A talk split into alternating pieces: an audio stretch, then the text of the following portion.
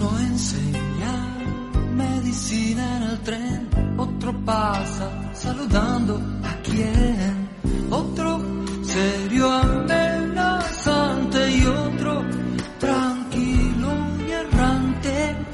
La ciudad los ama y que uno y su obra de teatro, otro con su flauta y su gato, otro poeta, periodista y otro actor y oficinista. La ciudad los ama y que los locos de Buenos Aires latiendo por todas partes. Come on. Buenas tardes, una nueva edición especial de nuevo de Los Locos de Buenos Aires. La semana pasada fue a modo editorial. Quien quiera oír, que oiga. Hoy analizaremos esos resultados, pero con una invitada especial. Estamos con Andrea Bogel, socióloga de la Usina Nacional y Popular. Creo que es así el nombre, lo dije bien. Usina del Pensamiento Nacional me y Popular. algo, me faltaba algo. ¿La usina para qué? La usina del pensamiento nacional y popular. Así que estamos con las presentaciones de rigor y diciéndote, como siempre, cuando tenemos una invitada que debería ser Les Loque de Buenos Aires, pero ah, del Prado, cuando escribió la canción, no estaba deconstruido y no había lenguaje inclusivo. Así que es el problema de elegir primero la cortina y después ponerle el nombre del programa. Pero como ya sabes, estamos siempre en este programa con los que andan sueltos por la vida, con su fe, su fantasía, y cuidado con esa gente que no se sabe qué pretende. Así que eso es lo que vamos a hacer. Hoy tuvimos las pasos, sorpresa para algunos, para otros no. ¿Qué pasó, Andrea? Ay, ¿qué pasó? Sí. En re- ¿Qué Una pasó? pregunta muy amplia.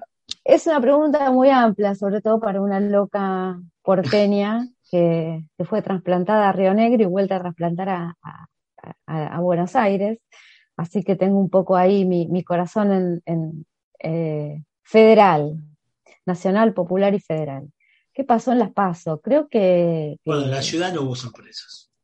en la ciudad no hubo sorpresas y, y creo que, digo, eh, todos nosotras y nosotros veníamos pensando, veníamos diciendo que, que la economía eh, que el- eh, no estaba del todo bien, que cuando tenés que ir a comprar un kilo de pan, cuando la yerba está a 500 pesos, cuando eh, todo, un, un par de zapatillas está 20 mil pesos y el sueldo mínimo no alcanza y además tenemos un 50% o 40% bajo la línea de pobreza y además eh, hay una enorme fragmentación social, este, que lo, lo- lo podemos también conversar esto.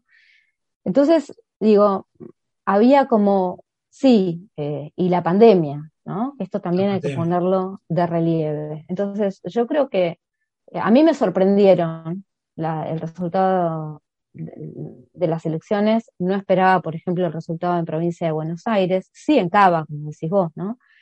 Pero a su vez, esto desde, de- uno podría decir, desde la pasión, ¿no? Porque uno, el, el voto, eh, uno vota desde la, de, nosotros desde la pasión. El voto no es un voto racional, ¿no? Uno podría decir, hay un voto racional y eran las discusiones que cuando estudiaba sociología, mi, mi docente Ricardo Sidicaro, que era un tipo eh, de análisis de la sociedad argentina, un tipo provocador, decía, el voto no es racional. Y entonces todo que veníamos de la ortodoxia marxista o de beberiana, decíamos, ¿cómo que no es racional?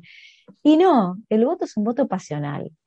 Y entonces eh, es cierto que muchos de nosotras y nosotros votamos eh, pensando eh, en, o sea, en, en nuestra propia, en nuestro propio esquema racional y- o de razonamiento, encuadrada en un marco político, pensando en, los grandes proyectos que, eh, que propone cada uno de los espacios, pero lo cierto es que la gran mayoría de, de nuestra población eh, no, no piensa así ni tiene tampoco por qué pensar así, ni tiene esas coordenadas. Yo pensaba cuando, digo, y en este sentido uno podría decir, bueno, eh, nos sorprendieron tanto, o sea, a mí sí me sorprendió, pero en realidad uno podría decir, bueno, los oficialismos en el mundo no ganaron, ¿no? los oficialismos en el mundo tuvieron producto de las pasos, de, las pasos, producto, perdón, de la pandemia, no, eh, no ganaron, tuvieron estas dificultades a la hora de, eh, revalidar con la ciudadanía eh, esas gestiones. Y estamos hablando, por ejemplo, de la Merkel, que estamos hablando de Alemania, una de las economías, y además que es una economía fuerte. nadie va a dudar de la economía, económica, una potencia. Maneja, gran parte de Europa. Eh, y sin embargo, bueno, tuvieron estos, estos reveses. Yo eh, creo que nosotros venimos, venimos de cuatro años de, macrismo salvaje, que fue, y uno, bueno, eh, vicio sociológico, ¿no? ¿Qué, tenemos, qué pienso yo de, esta cuestión? Nosotros venimos desde el Rodrigazo, para no irme al 55, donde ahí hay una primera, una, primera fractura. Ayer fue 16 de septiembre y, y bueno, un aniversario de, aquel eh, de aquella destrucción del modelo, del modelo nacional.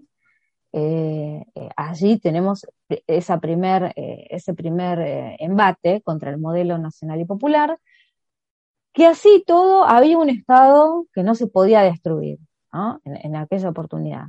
Luego vino el Rodrigazo, ese, ese catombe que, significó una transferencia de recursos, pero además el neoliberalismo comenzar a implantar esta eh, y el consenso de Washington, etcétera, etcétera. No, no vamos a dar una clase de historia acá, pero bueno, tenemos que enmarcar esta cuestión en, en, la cuestión también internacional. Hablamos más luego de esto que decís, Andrea, con Pablo Martínez Amec, también sociólogo, que nos planteaba, eh, Rodríguez y el consenso de Washington llegaron como para quedarse y destruir gran parte de lo que vendrá, no solo la tragedia del momento en los 70 y, y principios de los 80, sino que fueron modelos que vinieron para quedarse, ¿no?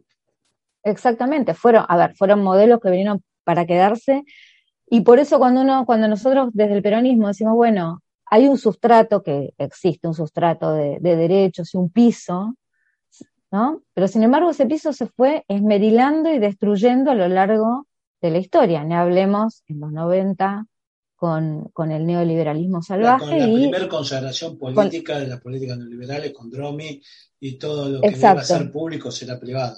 Será privado. Más luego eh, porque ah, uno tiene que pensar, eh, la derecha no terminaba de articular, ¿no? yo me, acuerdo cuando era chica que la figura de la derecha era Álvaro Alzogaray. Bueno, ese, ese proyecto no terminaba de cuajar, no terminaba de cuajar porque claramente era para... Y además no disfrazaban que eran para un sector eh, minoritario de la población. Defendían a rajatabla esos derechos. El macrismo de, la mano del radicalismo, ¿no? con esta territorialidad que le dio eh, eh, el radicalismo al macrismo, que no era ni más ni menos que un, partido vecinal, el, PRO, pudo articular, me parece, esa, esa derecha que de nueva no tenía nada. Yo vengo dando esa discusión hace rato cuando un periodista dijo, estamos en presencia de la nueva derecha, moderna, no sé qué, bueno, no, de, moderna no tenía absolutamente nada. Y, mucho se dice, también vos que dijiste los radicales, que el peronismo y sus peleas internas, que como peronistas son todos, ahora los radicales hay que recordarle que alguien le dijo que se rompa pero que no se doble. Estos muchachos se doblaron, se dieron vuelta y, terminaron dándole, como vos decís, el territorio a una fuerza de derecha empresaria que no lo tenía y que ganó gracias a ese aporte fundamental del radicalismo, pero que además tuvieron un líder que les dijo, si la sociedad se, derechiza, bueno, pues acostumbrémonos a perder elecciones, que fue Alfonsín. Y sin embargo, estos muchachos no solo no se acostumbran a perder elecciones, sino que las quieren ganar como sea. acomodé lugar, exactamente. Eh, y además, con otro fenómeno que también uno podría analizar, el, partido, digamos, ese apoyo que le, dieron, que le dio el radicalismo al, al PRO, terminó también dejándolos muy mal parados a los radicales, porque dentro del, propio, del propio espacio o, del espacio a los cuales ellos habían abrevado, terminaron también dinamitados. Quiere decir que ahí uno también podría pensar qué pasa con los partidos políticos y con las representaciones políticas. Y aquí sí, eh, permitime que, piense que esto no, está eh, desgajado de lo que implica esta cuestión que es mucho más general y mundial, que tiene que ver con eh, este cambio en, las relaciones de producción, en las formas de cómo se produce y en lo que nosotros desde la sociología y desde la economía llamamos eh, el capitalismo financiero, que terminó, digamos, dejando de lado, eh, en, nosotros decimos en esta cuestión, el, peronismo, que era de, casa, esta sociedad ordenada, esta sociedad más igualitaria, donde todos nos parecíamos un poco más, terminó dinamitando de alguna manera eh, ese capitalismo ordenado, si se quiere, uno podría decir un capitalismo más inclusivo, terminó dinamitando y dejando también en, esta cuestión eh, que, venimos eh, pensando y, diletando, digamos, uno ¿Qué ve aquí? Ve una enorme desinstitucionalización social. El peronismo fue ese gran articulador institucional de la sociedad argentina, eh, inclusivo, eh, y eh, esta fragmentación social también tiene que ver con la fragmentación de los intereses y con la individualización, que muchos sociólogos hablan de este tema, la desinstitucionalización por un lado y la individualización por el otro. O sea, cada vez los individuos, somos más individuos y menos comunidad. A mí me gusta mucho, y, últimamente lo, estamos leyendo en casa, muchísimo a, un, sociólogo que se llama François Dubet, que creo que el último libro que sacó se llama La época, o por lo menos el último libro que, que yo le, estoy leyendo, no lo terminé todavía, se llama La época de las pasiones tristes, eh, y de cómo, dice él, eh, este mundo desigual lleva a la frustración y el resentimiento y desalienta la lucha por una sociedad mejor. O sea, todos decimos que queremos ser más iguales y sin embargo eh, hacemos todo para ser más desiguales. Desde, te doy un ejemplo, ¿no? Todos decimos la escuela pública, la escuela pública y sin embargo muchos de quienes nos representan mandan a sus hijos a los colegios, a los mejores colegios privados, porque colegios privados hay muchos. Hablamos de la salud pública y sin embargo, nuestros representantes, quienes nos representan, y cuando yo hablo de quienes nos representan, hablo, de las representaciones políticas, bueno, no se atienden en el hospital privado, en el hospital público, perdón. O no se atienden en la obra social sindical. O, no se atienden en, exactamente. Sino que van a buscar eh, los privados que ya sabemos de, del amigo Velocopit, ¿no? que son los que más prestigio tienen. Y también yo pienso que esto se fue desgranando. En casa hablábamos el otro día eh, a, raíz del resultado de, las PASO, y yo digo, bueno, es que, es que cada vez estas representaciones políticas nos, están mucho más alejadas de, de la realidad social y material de, de, aquellos que dicen representar. Cada vez más Acá tenemos en términos weberianos, como decías Exactamente. Pero ¿no te parece que ahí influyó el tema este de querer ordenar todo, decir, vamos prolijitos, con una boleta, elegimos a los candidatos, aparecieron de golpe los candidatos, no digo que sean buenos o malos, al contrario, creo que las cabezas de lista en Capital y acá en la ciudad y en la provincia fueron muy buenas. Pero digo, el armar todas las listas, el decirte noche, no hay paso, cerrar la participación. Y del otro lado vos tenías a una fuerza política compleja, con una discusión interna enorme, con una gestión no saldada por ellos. Todavía no sabemos qué piensa Cambiemos o Juntos por el Cambio en su conjunto de Macri. No sabemos si son críticos, autocríticos o conformistas. Entonces, ¿qué hicieron? Te presentaron tres opciones en la ciudad, por lo menos. Entonces fue Vidal, como el oficialismo, digamos. Vidal diciendo, nosotros somos los que gobernamos, nosotros hicimos las cosas bien, mirá, votaron a esto que vienen ahora y mirá lo que pasa en el país. López Murphy, que tenía una visión más crítica, más de derecha incluso. El problema fue que no hicieron el ajuste a tiempo, el problema es que no es un ajuste salvaje, para simplificar. Y del otro lado, una tercera opción que sumó votos, porque sacó pocos, pero suma, los votos se cuentan de a uno. Rubinstein, con un radicalismo silvestre, variopinto, que aportó su, su debate a esto.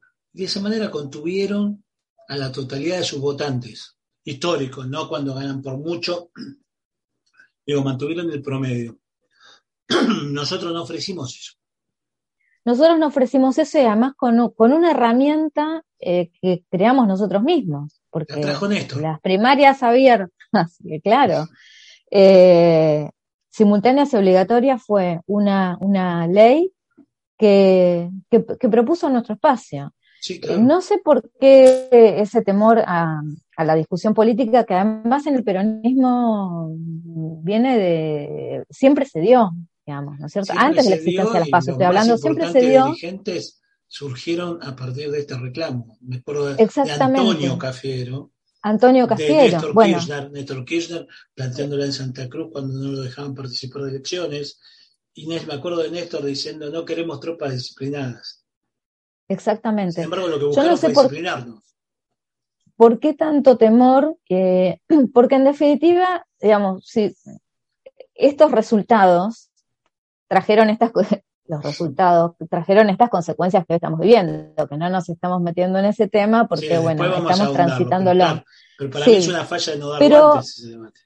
Pero yo creo que justamente, precisamente, esto hubiese sido un, un buen eh, una buena salida, digamos, hubiera oxigenado la política eh, y hubiese permitido que, eh, que las bases votemos, elijamos a nuestros candidatos con total libertad y con, bueno, y demos la discusión interna, que, que, me parece que es absolutamente necesaria.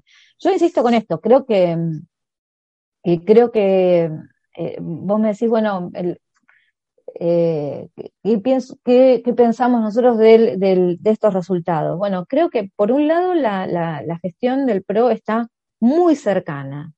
Digo, eh, Capital es un... Yo preferiría pensar, o, me gusta más pensar el país, pero porque Capital es muy particular, estamos muy cerca de, de, la cuestión nacional, entonces Capital está también eh, muy atravesada, ¿no es cierto?, por, por, estos embates, eh, por, la, por la política. Eh, yo digo, em, estoy pensando, ¿no? estos, estos resultados podrían haber sido diferentes. Bueno, podrían haberse, con el diario del lunes uno dice, bueno, si se hubiesen dado esto que, vos planteás, si, si en, provincia, por ejemplo, se voltearon muchísimas listas. Bueno, gran ejemplo que, tenés a ella, que en La Matanza, por ejemplo. En La Matanza. Espinosa terminó sufriendo hasta el último sobre que se abrió a ver si ganaba o no ganaba las elecciones y él acababa de voltear una lista de compañeros, no una lista de enemigos. Claro, sino compañeros que bancaban el gobierno municipal, el gobierno provincial, pero que tenían sus diferencias y las quisieron plantear de cara a la gente y no lo dejaron. Totalmente. Y que hubiesen, o sea, y que como en el peronismo, totalmente, en el peronismo que decimos, el que gana, el que gana, gana, el que pierde acompañe. Obvio. y aparte era el que fue Camil Flores de Néstor, ¿no? Que parafraseando lo mago en su momento, tiró, que fue lo que, la frase que acompañó la, idea esta de las primarias abiertas, simultáneas y obligatorias que le hubiésemos podido ofrecer al electorado. Digo porque hablabas del problema de la representación. Y me parece que acá damos, coincido que es un punto clave que le faltó, porque para mí Leandro Santoro es un candidatazo, quizás de lo mejor que tenía. Pero el problema es que no lo eligió la gente, que no lo eligió el votante nuestro. que quizás lo hubiese elegido en las pasos, quizás hubiese ganado las pasos nuestras. Pero no sé la lista de legisladores, por ejemplo. Y ojo que Claro. Alejandro Amor me parece un gran candidato, pero el resto no. O no los conozco, no sé. O no los conocemos, claro, Claro. claro. Además, de- hay una cuestión que uno no puede dejarla de lado. Hubo un parate económico absoluto. Yo creo que ahí, eh, ¿qué, tengo yo para reivindicar del gobierno de, eh, Alberto? Para mí fue excelente el, manejo de la pandemia, la gestión de la pandemia, porque cuando uno dice, y esto también tiene que ver con el peronismo, cuando uno dice, y pero em, eh, los cua- cuatro años de macrismo que nos dejaron sin Ministerio de Trabajo, por un lado. ¿Para qué queríamos un Ministerio de Trabajo? ¿No? Pensemos que... Si queremos sacar las indemnizaciones por despido, ¿para qué lo- Exacto. no queremos proteger más al trabajo. Y hay una coherencia histórica, porque si vos te pones a pensar que Perón, inven- digamos, que, que la Inventó secretaría el era, Ministerio de Trabajo. era, inventó el Ministerio de Trabajo, porque era, era un departamento de trabajo Sí, que sí. él convirtió en secretaría Y que posteriormente fue un ministerio. Pero vos fíjate, Entonces, bueno, todo lo que vos nos decís nos manda al preperonismo. Porque tampoco había bueno, Ministerio de Salud. No había ministerio, a, charla a eso voy. de Perón con, con su primer, después ministro de Salud, Carrillo, que dice, Carrillo. escúchame Carrillo, ¿cómo puede ser que haya un ministerio para las vacas, un ministerio para la guerra y no haya un ministerio para la gente, para la salud de la gente? Es fantástico. Maravilloso. Pero ¿para qué? Si no nos importa la gente. Si es, si, no, no, la gente para, para el capitalismo la gente es un gasto. Eh, no nos interesa. Bueno, entonces veníamos de esos cuatro años, de esos cuatro años de eh, sin ciencia y tecnología. Nosotros necesitábamos una vacuna. No teníamos, no teníamos desarrollo en ciencia y tecnología. Un país que con Néstor y con Cristina pusimos dos satélites en el espacio. Pero para O sea, Macri una heladera. Exactamente. Entonces, esta cuestión de que, que vos y yo la sabemos, pero que bueno, yo soy profesora en, en la universidad y esto no es una discusión en la universidad, no es una discusión en el claustro universitario y debería serla, Claramente. porque también esos pibes y esas pibas votan y no, no, no votan muchas veces en función de la universidad pública y gratuita, votan otro proyecto. Entonces, yo creo que bueno, estos cuatro años de macrismo, que diezmaron a la sociedad y diezmaron la economía, el endeudamiento a 100 años con el Fondo Monetario Internacional que nos lo habíamos sacado de encima. Y, que costó tanto sacarnos de encima eh, el Fondo Monetario Internacional.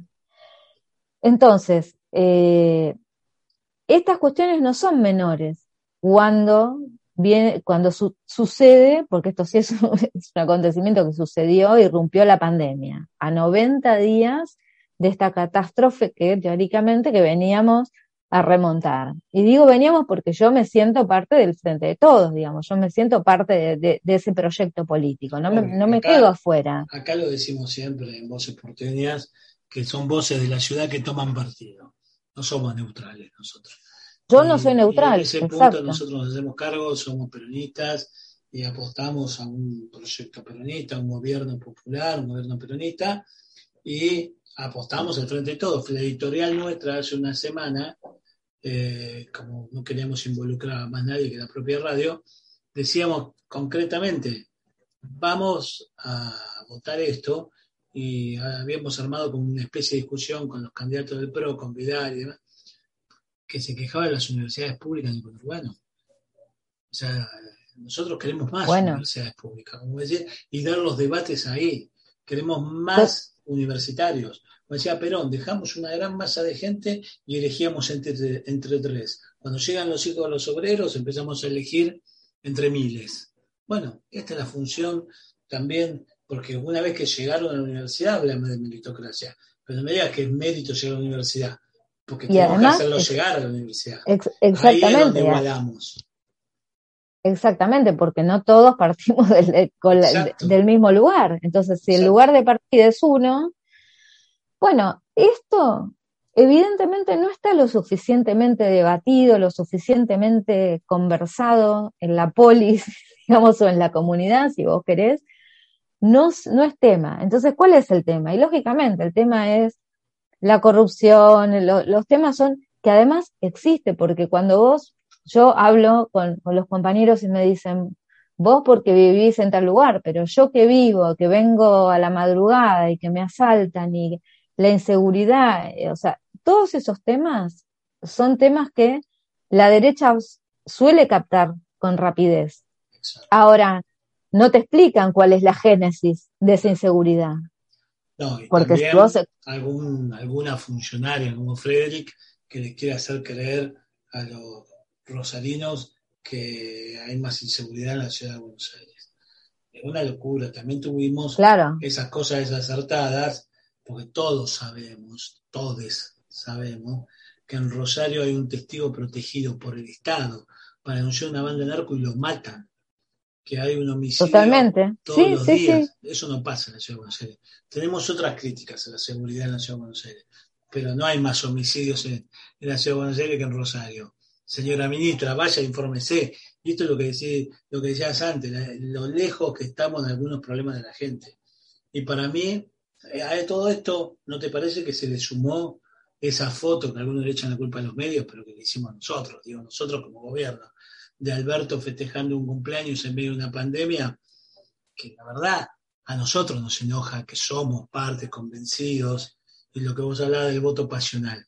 El tipo que tuvo que cerrar su negocio, que tuvo que echar a su empleado de toda la vida y no le podía explicar que no le podía seguir pagando el sueldo, porque no le podía dar de comer a sus hijos.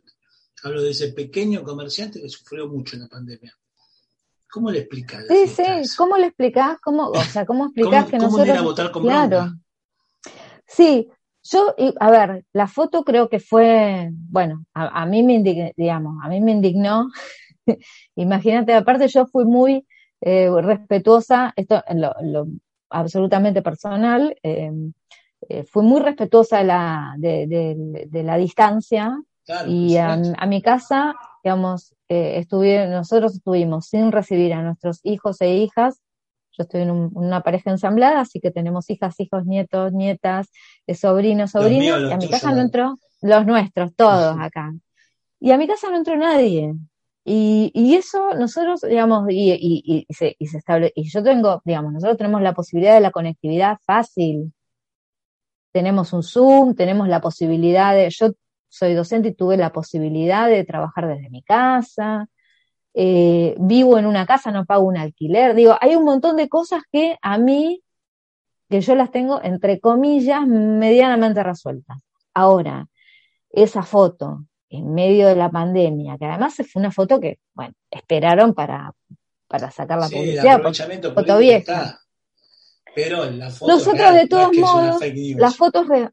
La foto es real, como yo digo también, eh, como también es real que no tuvimos que elegir, eh, y lo hablo con muchas compañeras que, que trabajan y compañeros que trabajan en los hospitales, nosotros no tuvimos que elegir si le poníamos un respirador a uno y dejábamos vivir a otro o no. Esa situación el gobierno ¿Qué nacional la saldó ¿Qué pasó en Europa? que sucedió en Europa.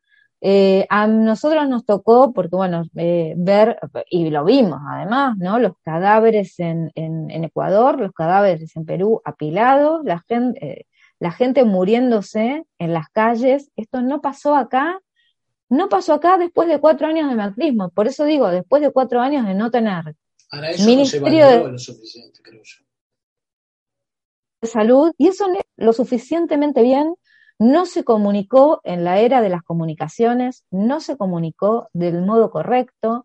Creo que también, digo, esto es eh, una opinión absolutamente personal, eh, eh, esa moderación que tanto eh, ponderamos de- del presidente y que mm, yo celebré en su momento también, eh, no tenía por qué, el presidente no hablaba como, como sí habló Macri de la pesada herencia, una pesada herencia sí, esa, sí les permitió endeudarse conseguir crédito de manera escandalosa y el Fondo Monetario invirtió más que en, en ningún otro país del mundo, invirtió en este para que Macri ganara las elecciones y así todo no las ganó. Y no las ganó porque, justamente porque aplicó a rajatabla, eh, primero porque creo que no miró el mundo como no entendió el, el, mapa mundial y las nuevas relaciones. Creo que ahí Macri tuvo un problema ideológico, muy pegado, creo, al ideológico, pero además,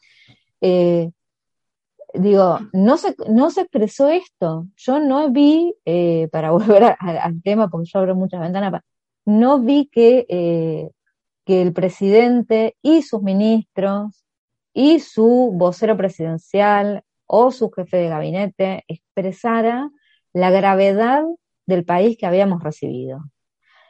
Sobre esa gravedad que él, yo me acuerdo en las, primeras eh, eh, salidas públicas que tuvo, Alberto, y me acuerdo de una que me molestó mucho cuando se, se refirió, no era necesario referirse a Manieto como mi amigo eh, este, mi amigo, Héctor, o como dijo Héctor, no me va a dejar mentir, o sea, todos nosotros sabemos que cuando uno nombra, nomina, mira, eh, pronuncia el nombre de alguien, eh, hay intencionalidad política allí y no era necesario porque justamente se había votado en contra de ese proyecto. Digo, en esta cuestión que tiene Alberto y que, que yo eh, celebro en este momento, porque creo que sin diálogo no hay posibilidad de que este proyecto nacional y popular eh, cuaje, digamos, porque justamente tiene que ver con esto que yo te comenté al principio, que es, eh, es como si mm,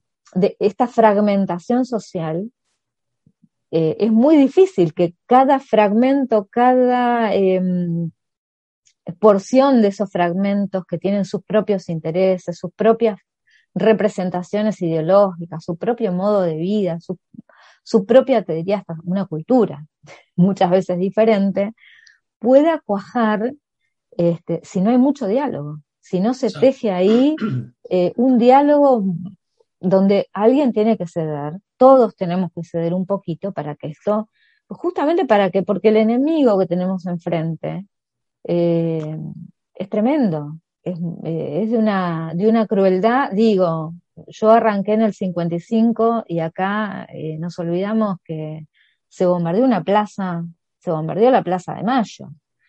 Podría seguir con el 70, entre el 76 y el 83. Desaparecieron personas que las tiraban vivas al mar, desaparecieron, digo, identidad de, nietos que seguimos buscando, de nietos que, que tienen tu edad hoy, digamos. Este, ¿no?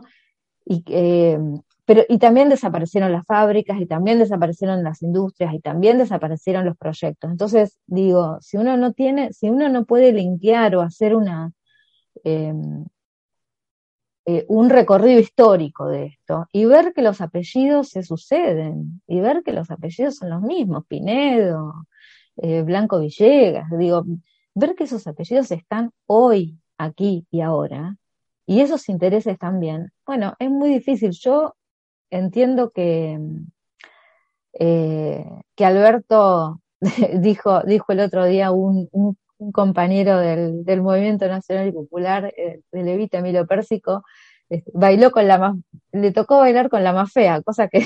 ¿Qué lo decía? ¿Por Cristina o por la pandemia? por la pandemia, por la pandemia. Eh, y, y, y, está muy feo decir que, que, que hay, que, que hay mujeres que, que, somos feas, porque somos todas lindas además. Pero es cierto que le tocó un momento espantoso a Alberto, que muy diferente hubiese sido eh, sin pandemia, pero también así todo, con pandemia, insisto con esto, nosotros no tuvimos que elegir entre sacarle un respirador a uno y ponérselo a otro en tiempo récord, mientras la, ex gobernadora de la provincia de Buenos Aires decía, yo no voy a abrir más hospitales y no voy a abrir más universidades, en tiempo récord, no solamente que se equiparon los hospitales, eh, eh, y, esto nos consta a todos, porque más que menos alguien seguramente tuvimos internado en algún hospital del conurbano o en algún, o en algún lugar este, aquí en, en Cava o en, la, o en, o en todo el, en el resto del país. Digo, esto eh, no, no hubiéramos tenido 100.000 muertos, hubiésemos tenido millones de muertos. Sí, que aparte Entonces fueron muertos producto de una pandemia mundial, nunca vista desde la fiebre española, digamos, eh, la peste de las ratas, Eh, Exactamente. No, no llegó. Entonces es un tema que para mí tampoco se. Que las urgencias de la gente, la urgencia de la heladera, o como dijo Perón, la víscera más sensible es el bolsillo, me parece que nos tapó Claro. un montón de cosas y me parece que, que habría que poner las manos a la obra sobre eso. Ahora, ¿vos crees que esto es reversible? Y vos dijiste que crees que es reversible y me acordé de una película que se llama Irreversible, que es tremenda, no sé si, bueno, este, que se llama Irreversible. Yo eh, creo que, mira, yo creo que como en, en sociología y en política, eh, uno tiene que poner a jugar siempre la, la inventiva. Creo que eh, en política siempre hay una posibilidad de salir hacia adelante. Y en esto, digo, Cristina es, em, es, una, es una brillante armadora en ese sentido, porque cuando nosotros hace dos años atrás no teníamos, un día yo me desayuné con que el candidato era Alberto y, y nosotros veníamos pensando que Alberto era un buen candidato para, para Cava, no sé si te acordás de eso, o sea, nosotros veníamos Sí, sí. pensando que Alberto era un buen candidato para la, para la ciudad de Buenos Aires, no la vimos, ni remotamente. Y sin embargo, ella vio esta posibilidad y armó esto, ¿no? O sea, en la cabeza de, de por eso hay que pensar mucho y hay que tener una, una enorme sensibilidad. Dicho esto, también digo que Cristina es especial para dinamitar los mismos puentes que ella construye. Este, y esto Bueno, eso lo vimos tenemos un días. problema. Porque si bien, eh, si vos me- yo digo, ¿no? Esto es un- eh, una digresión. Yo eh, lo vi salir Alberto un día después de la elección y parecía, este, hubiese preferido que no salga a hablar, porque era como, como la, imagen de la derrota. Y no me parece que sea bueno eso. Eh, y sí coincido con los, con los términos generales, con los lineamientos generales de la carta de Cristina.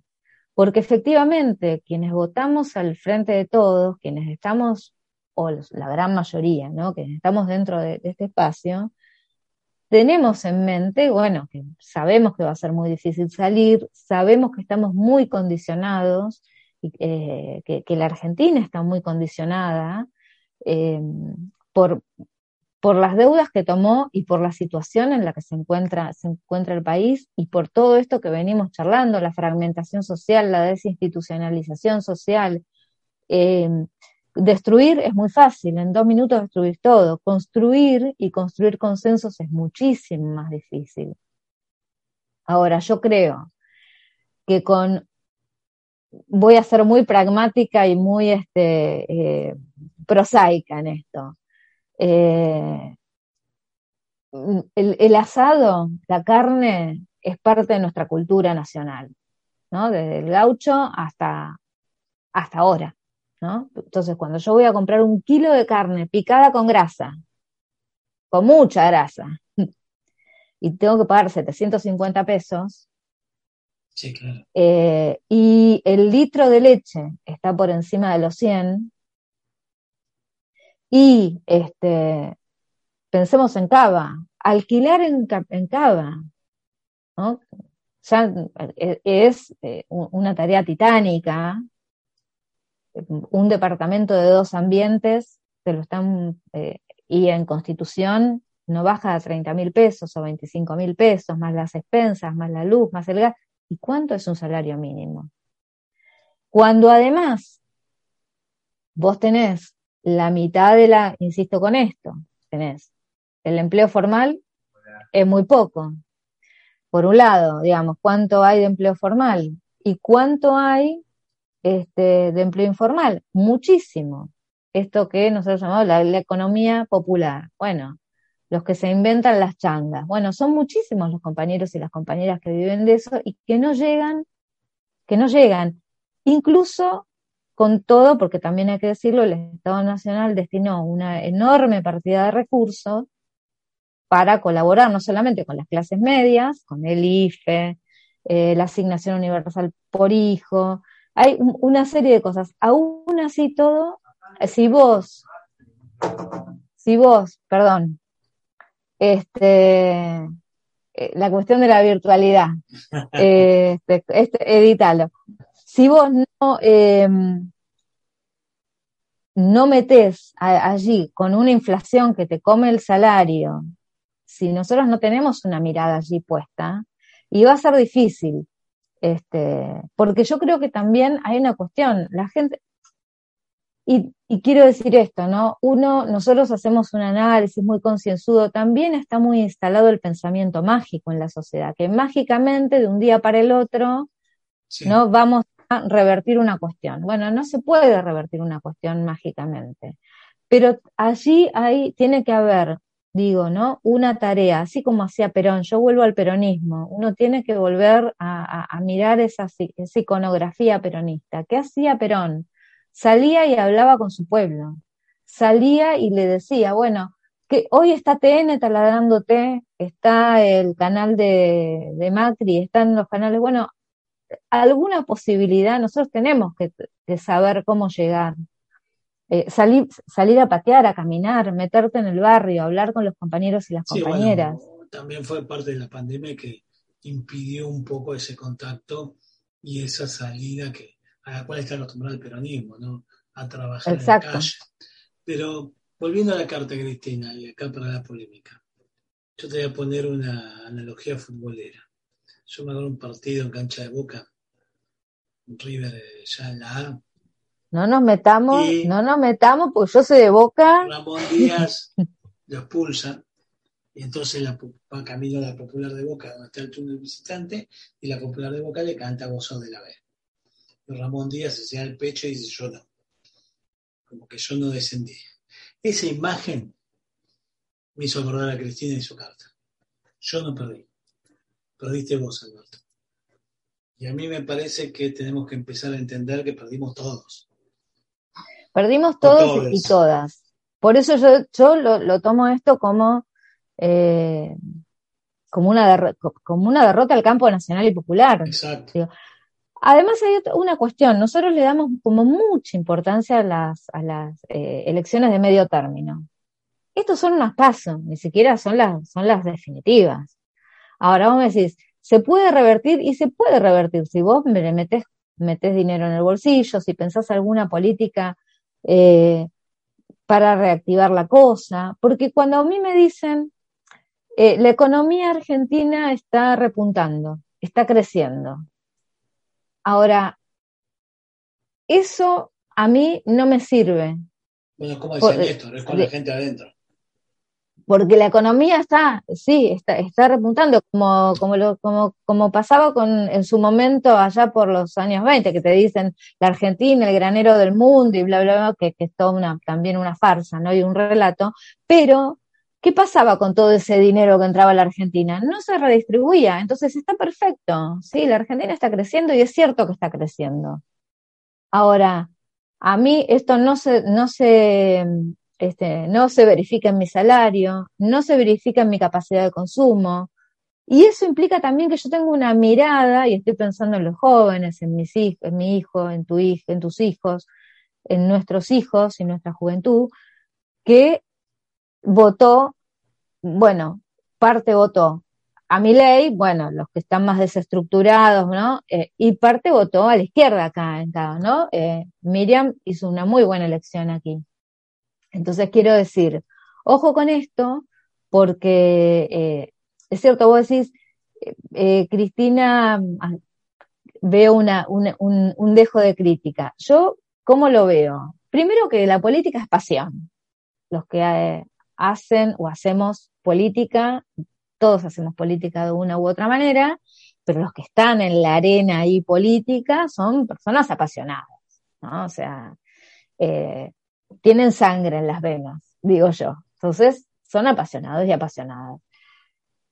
Eh, ¿Qué debe pensar Cristina? Bueno, eh, y aparte que se, se, se uno pudo, pudo, escuchar algún audio ahí que se filtró, entre comillas, lo pongo, ¿no? Esas filtraciones, es una ¿no? que, suena, que suena más operación de prensa que, que, que a filtración. Pero digamos, bueno, muchos deben pensar así. este, yo recuerdo allá lejos hace tiempo, cuando se estaba pergeneando este, este frente, este frente de todos y todas, que estaba Cristina con, su libro Sinceramente, que había sido además una, una iniciativa de, Alberto. Eh, Cristina escribí, escribí ese libro, ahí comienza el acercamiento de ellos, y me acuerdo también de el Tomemos un café con Sergio Massa, ¿no? Tomemos un café. Bueno, eh, ¿por qué tomemos un café? Y porque Massa aportaba votos. Massa es uno de, una de estas tres patas que aporta votos. La otra pata que aporta votos es, este, es Cristina, y Alberto, por eso digo, es ese tipo dialoguista, ese tipo que, que, que, se fue, que pegó un portazo, pero que también dijo cosas muy inconvenientes en su momento, ¿no? Eh, pensemos que habló del suicidio de Nisman, de, del asesinato de Nisman, marchó con Nisman, este, o con, con esa, eh, se sentó en, en la marcha, ¿no? Se sentó en TN a hablar cosas muy feas. Eh, digo, ¿no? Para poner también en contexto la, cuestión. Entonces, hay un capital político eh, que tiene que ver con esa construcción de Néstor y de Cristina, donde Alberto era el jefe de gabinete y era una de las patas, ¿no? De, ese armado, sin duda. Eh, pero que fueron, yo digo que fueron, para mí, ¿por qué digo Néstor y Cristina? Y para yo que no vengo del peronismo, me hice peronista con Néstor y con Cristina, porque bueno, yo vengo de una, yo soy hija de la dictadura, digamos, yo nací en el 67, es decir, eh, en las primeras elecciones de, alfonsinistas no pude votar y no hubiese votado a Alfonsín, ni tampoco hubiese votado a Luder, porque yo no estaba a favor de la reconciliación con los militares. Claro, este, y el tipo que más me, endulzaba el, oído eh, era eh, Oscar Allende. Eh, los más jóvenes ni deben saber quién es. el viejo Allende, que era el partido intransigente. Tres fuerzas que había en ese momento. Em, entonces, este, me fui, me fui de tema, porque me fui a, me fui allá lejos hace tiempo, es así, viste que ahora estamos mayores. pero ciertamente que Ah, digo, yo me hice peronista, ahí vengo, me hice peronista. ¿Por qué? Y porque para mí fue eh, bajar los cuadros, derogar las leyes de impunidad. Eh, esta cosa de, eh, a mí no me iba bien en el 2003, en el 2004, en el 2005, porque venía muy económicamente, digo, no me iba bien. Sin embargo, yo veía la posibilidad de futuro yo veía el futuro. Y cuando uno vive en, que mañana va a ser mejor, no importa si tengo que hacer sacrificios. El peronismo no pide sacrificios, además, mucho mejor. Es, un, es un movimiento gozante y, vibrante y bueno, este, el peronismo quiere héroes, no mártires. Exactamente. Entonces, digo, y, y, eso fue lo que enamoró a la juventud, no otra cosa. Digo, uno, la utopía es eso, es lo que te permite seguir caminando. Bueno, eh, entonces eso fue el proyecto de Néstor y Cristina. Uno puede después discutir, podemos ir al 2015, podemos, podemos ver todas las fisuras que tiene ese mismo proyecto desde adentro. Pero bueno, eh, hay que recuperar esa utopía para Hay que recuperar esa, hay que recuperar eh, esa utopía, hay que volver a enamorar a los jóvenes, eh, eh, porque a los jóvenes, a las jóvenes y a los jóvenes, en, la idea de transformar, en la idea de transformar y en la idea de que la política es lo que transforma. Ahora, ciertamente, yo digo, Cristina debe decir, bueno, yo no sé qué, qué, sucede allí, porque tampoco lo, porque también es, son, digo, son cosas que no, no trascienden, o por lo menos nosotros no nos enteramos.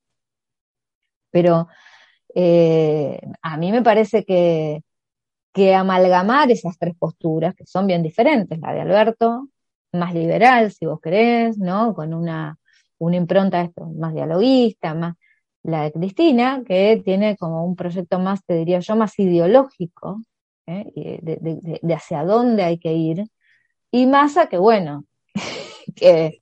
Qué bueno que viste cómo es esto, claro, digamos, que es, que es esa tercera pata necesaria, pero que a su vez, bueno, eh, no sé, ¿no? Eh, es un compañero que tiene, bueno, que, que vamos a que, que a mí no me gusta, qué sé yo, que, que haya ido, por ejemplo, a festejar el 4 de julio a Estados Unidos. A mí esas cosas me, bueno, me huelen raro, no me gustan, pero entiendo que tiene que ser parte de este, de, eh, digamos, eso Sí. se, se- se entiende porque es como, digo, como tiene que estar, tiene que estar la CGT, tiene que estar las, tienen que estar el movimiento obrero organizado, que estar tenemos que estar más. todos. Ahora, bueno, lo de Cristina es eh, un llamado de atención que creo que se podía haber dirimido puertas adentro. Porque creo que también esto, que yo estoy mm, muy de que estoy de acuerdo con la carrera de Cristina, dicho esto, creo que, eh, que eh, esto le hizo, le hace daño a este proceso político y, digo, ¿quién, quién se beneficia si nosotros nos dañamos? Si, yo me tiro un tiro en el pie, como es esta foto, ¿no? Hay una serie de, de- de- cuestiones que uno que podía haberse, podían haberse evitado, ¿no? El cumpleaños de, de Fabiola, qué sé yo, y podías haberlo evitado. ¿Qué necesidad de hacer una, una fiesta en plena pandemia, cuando además había firmado un decreto? Eh, eh, esas cosas, esas cosas nos hacen daño a nosotros. Claro, entonces cuando, yo digo, cuando uno, no sé, pienso, vo- volviendo, pienso en esta cuestión, ¿no? Eh, Pienso en los grandes líderes, pienso en Perón, pienso en Fidel, ¿no? Uno tiene que hacer, por un lado, docencia y dar el ejemplo. Exacto. Para mí es así, este, qué sé yo, yo porque por ahí vengo, eh, vengo de, de una formación más prusiana, más de, más de izquierda, digamos, y digo, bueno, hay que hacer esto, hay que hacerlo, se acabó. Eh, no, no se puede comprar, No, se puede comprar, no se puede salir, no se puede salir. Y yo eh, soy obediente en eso, no se puede salir, no se puede salir, hay que usar el barbijo, hay que usar el, barbijo. Y salgo a explicar por qué. Y también salgo a mostrar todo lo que hicimos. Y también salgo a mostrar cómo estaba. Yo digo, bueno, también, ayer lo, eh, yo escuchaba a David Brieve dice, bueno, eh, eh, yo lo veo a Alberto como, como esos eh, que están con los platitos chinos, ¿no? Este, haciendo malabares. Y digo, bueno, no debe ser fácil, ¿no? Gestionar no es fácil, gestionar este país menos, gestionar en pandemia menos, eh, gestionar endeudados, bueno, ni que hablar. Mucho menos, obvio. Pero creo que algunos gestos eh, sí se podían haber dado, eh, digo, sí se podían haber dado. A mí, yo no conozco a nadie, eh, de- pero digo, un jefe de gabinete que no habla, y es raro, ¿no? Ah, Yo estaba acostumbrada a los jefes de gabinete, como, qué sé yo, si querés Corach, un jefe de gabinete del turco, o qué sé yo, este, el mismo Massa, ¿no? o, eh, que se, no sé, eh, Aníbal. Entonces, bueno, eh, o el mismo Alberto, ¿no? Que estaba Sí, ahí. claro. eh, Que entonces, cumplía un rol bastante importante durante la presidencia de Néstor, sí, claro. Pero- y- y yo no le conozco la voz a Santiago Cafiero. Sé que es muy lindo, que es muy fachero, que qué sé yo, que, pero bueno, todo bien, pone uno más feo, que, que hable, que descomprima, no sé, digo, me, me parece que en política eh, los gestos son, a veces, eh, son muy importantes. Entonces, es. digo, aquí tiene que, me parece que todos tenemos que ceder un poco y, y me parece que tenemos que pensar en la Argentina y tenemos que pensar en cómo salimos y cómo ganamos o cómo salimos mejor parados en noviembre. Eh, y para eso hay que hacer cambios. ¿no? Acá, acá me pongo en, en gestionador, en gestora, en gestionadora. Hay que hacer cambios. Hay que hacer cambios en lo económico. eh, hay que mirar un poquito más a, a- a la clase media y a la clase media baja. Hay que sembrar eh, una, un, me parece, una, insisto con esto, eh, una imagen de futuro, ¿no? Un sentido de futuro, algo que nos permita ir para adelante y que, y que nos aúne a todos detrás de eso, como lo hizo Néstor. Eh, creo que si no, bueno, va a ser difícil y, y- para nosotros ni que hablar, y para las generaciones que vienen, bueno, Peor. peor. Mm, Tuvimos, como escuchaste, analizando lo que pasó, lo que vendrá y lo que deberíamos hacer. Voces porteñas son voces que no son neutrales, pero tampoco complacientes. Una charla crítica, tratando de entender lo que pasó y lo que hay que hacer. Me quedo con esto que dijiste, Andrea, de volver a recuperar la épica.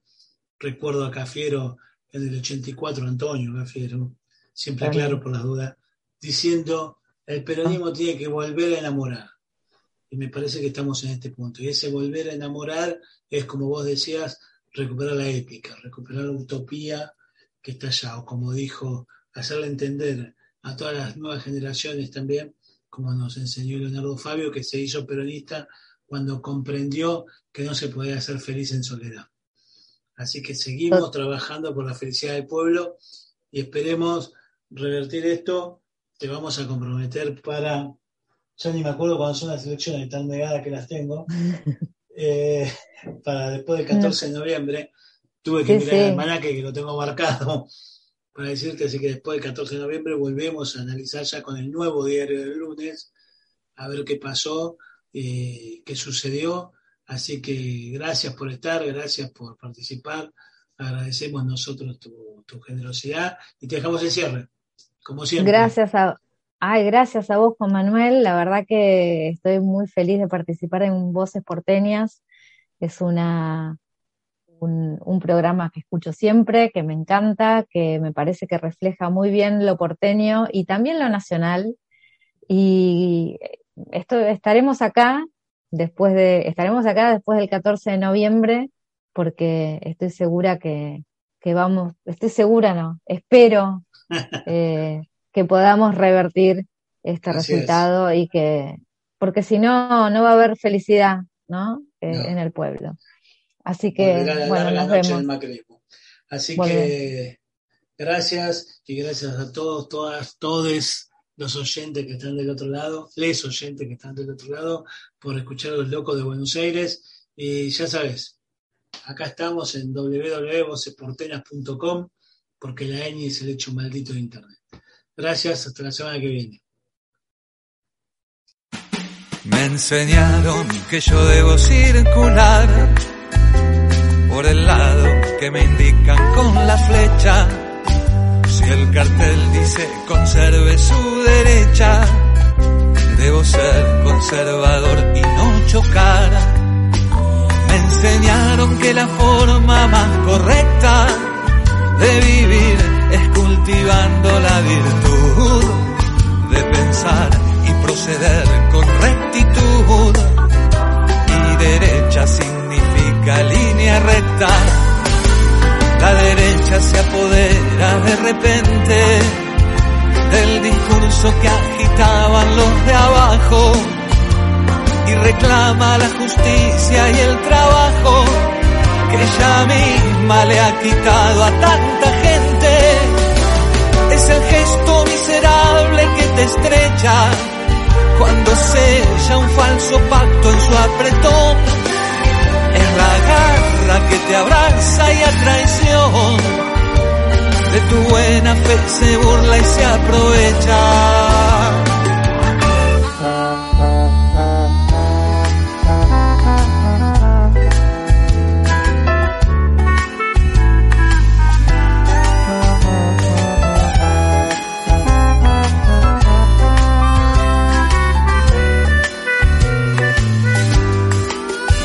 Me enseñaron que no andar por la derecha es sinónimo de estar equivocado.